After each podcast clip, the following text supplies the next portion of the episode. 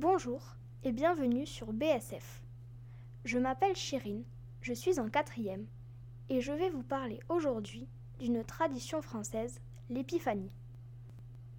L'épiphanie est une fête religieuse que l'on célèbre en France au début du mois de janvier, plus précisément 12 jours après Noël.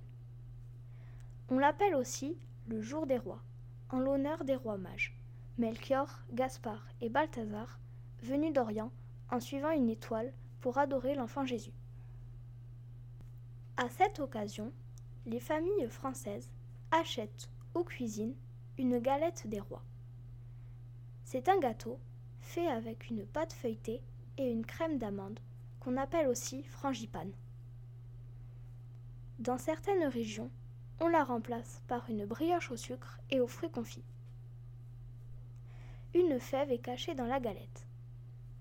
C'est une petite figurine qui représente différents objets ou personnages selon les boulangeries, et les enfants aiment beaucoup en collectionner.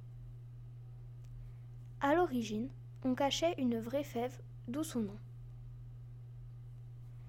Une fois la galette prête, la tradition veut que le plus jeune des enfants se mette sous la table pendant qu'on coupe le gâteau. Il décide au fur et à mesure à qui sera attribué chaque part.